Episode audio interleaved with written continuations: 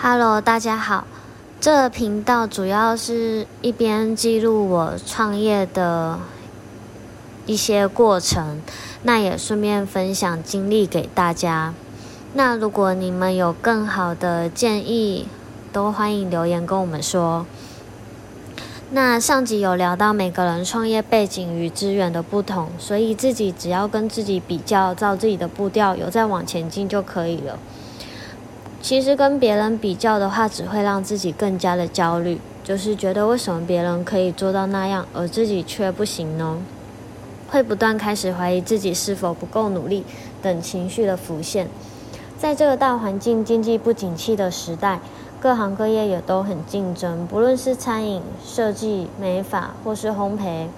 随着科技进步，获得的资讯量比较庞大，每个人都想尝试着自己创业当老板。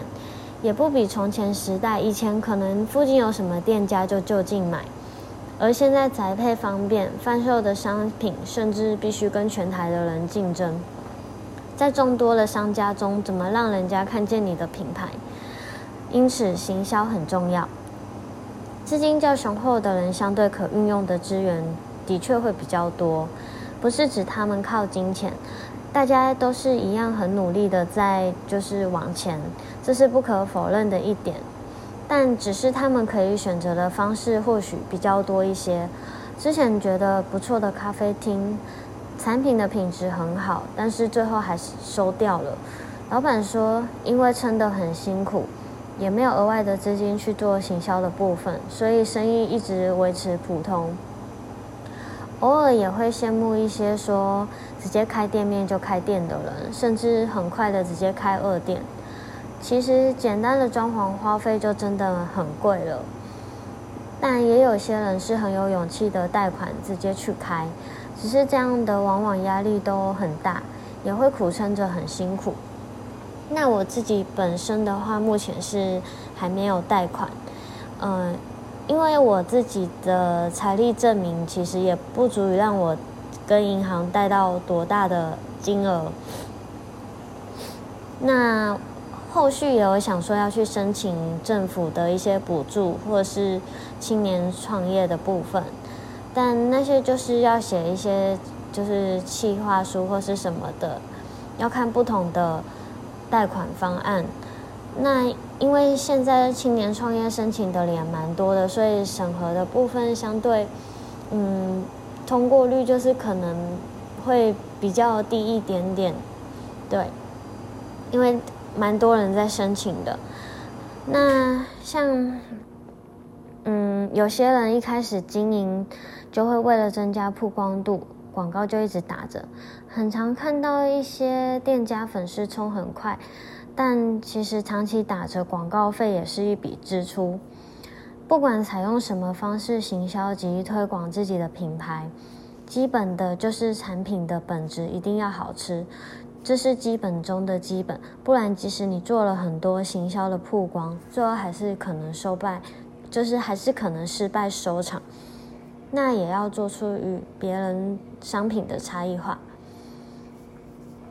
接着要聊我们初期是怎么样的方式经营。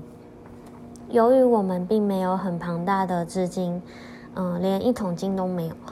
所以很多生活不必要的支出就是能省则省。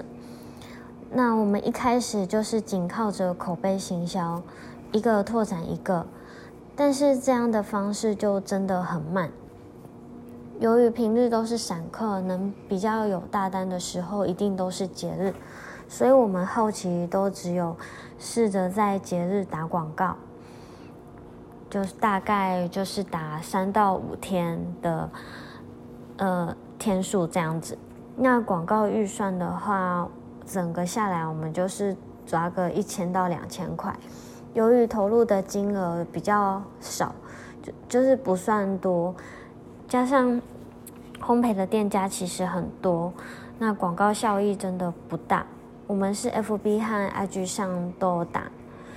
有时候真的会觉得像把钱丢进水里一样，但是或多或少还是会比完全没有打广告好一些些。那只要商品好的话，有机会推出去，就会有再回流的机会。每一个出去的机会都要把握。像第一次购买的客人，有时候我们节日在推出礼盒，都会发现他们有回流，并愿意买你的礼盒去送礼，间接的再把你再推广给不认识我们这品牌的人。记得第一个节日，因为包装都需要提前进货，那起初就是起步的时候没什么信心的我，就是订了最低量的包装盒，我只有买了五十个盒子。像婆婆那时候要送亲友，就捧场订了二十个。原本以为剩下三十个盒子，如果有十盒的订购就已经不错了，就是给自己真的是很很没什么信心了，因为那时候品牌还没有很知名。对，那没想到那一次节日全部售完了，然后中间还赶快去追加盒子，差点来不及，因为厂商那边也是要排单出货，节日通常他们都很满，嗯。那订购的客人都是一些平日有买少许甜点的散客，很意外他们选择我们。毕竟节日市面上各个店家都会推出送礼方案，而且很方便，随时都能买。而我们手工的工作室都需要提前预定，并且汇款完成，会比较麻烦，所以很感激他们，就是很很愿意，就是跟我们购买这样子。像今年新年也只有推一款礼盒，我们每个节日都会推不一样的东西，然后没想到有客人想要之前的中秋塔礼盒，那于是我们就错开时间出货，那客人也愿意接受，就连之前就是都是零买，然后很少量出的饼干罐，然后。客人也在年前有送礼需求的关系，就是也有想要购买饼干罐去送礼，然后就累积在年前就出了百罐的饼干罐。那新年期间我们出的新年礼盒也做了百盒，对，那那时候嗯之前中秋节出的中秋塔礼盒，就是因为客人许愿要嗯也想要送塔。作为礼盒，对，然后他可能没有想要订我们原本新年礼盒的方案，所以我们也另外出了塔，然后那个新年期间就出了百个塔。虽然口碑行销的速度比较慢，但是客人的品牌忠诚度都蛮高的，很常看到同个账号回购，而有的客人会跟我们分享，是就是。分享说，嗯，是朋友或是谁订购，然后吃到我们家，而他们吃完，就是而他们订完，又在跟自己的亲戚分享，那亲戚觉得很好吃，又再来询问。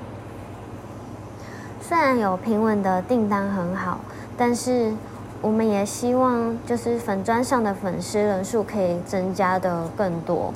可以让更多人看见我们。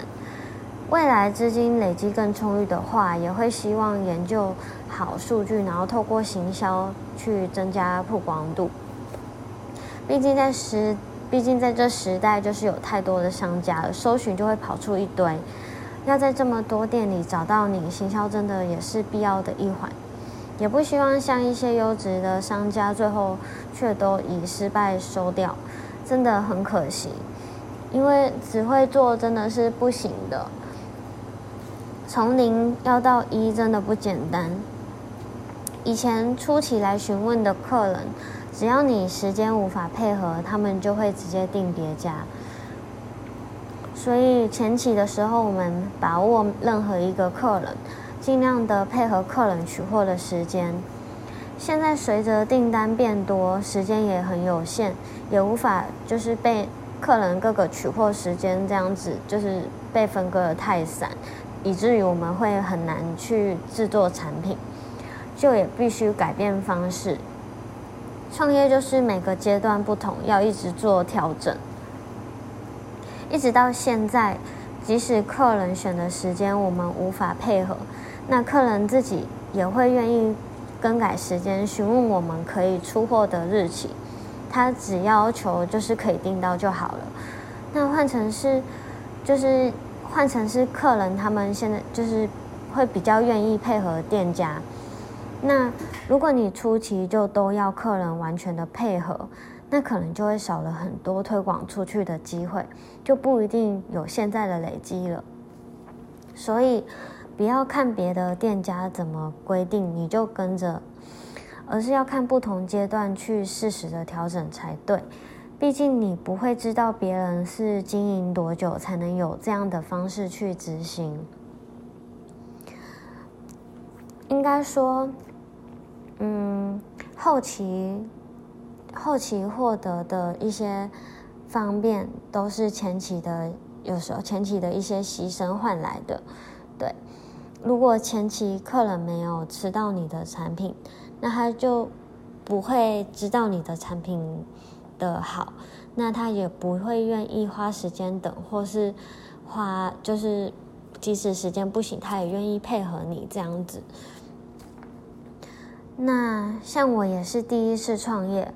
那我就是纯粹的想要把每一个阶段的经历记录下来，然后并跟大家分享而已。所以如果